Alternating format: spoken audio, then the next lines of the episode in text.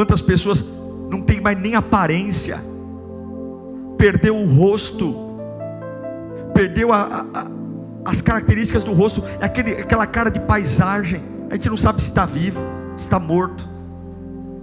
A gente não sabe se está rindo, se está chorando. O irmão vive, vive, com uma careta ambulante.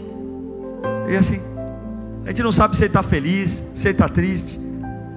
A gente brinca, não sabe se ele gostou, se ele achou ruim. Porque ele não tem expressão.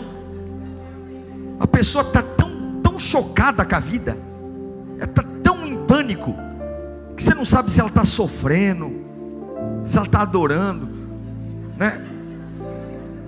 A gente não sabe, ainda mais agora com máscara, piorou, porque só sobrou o olho para ver. Se o rosto todo já não dava, com o olho só não piorou. A gente não sabe. Quê? Porque não tem domínio sobre a circunstância. É pele fina. Tudo tem que estar tá bem. Tem que ser Alice no Pai das Maravilhas. Tudo tem que estar tá bem. Tudo tem que estar tá funcionando. Tudo tem que estar perfeitamente funcionando. Senão, eu, pastor, olha, se essa semana acontecer alguma coisa, eu não falo para vai acontecer.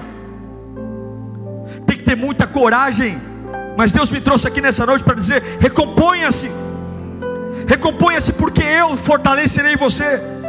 Recomponha-se, porque você pode ser melhor que as circunstâncias, mas eu, o teu Deus, sou maior que elas. Recomponha-se, porque embora seja difícil, ainda assim você tem poder para crer se você tiver autocontrole. Recomponha-se, porque ainda que dentro de você esteja um colapso, eu derramei sobre você o meu espírito e haverá esperança sobre você. Recomponha-se.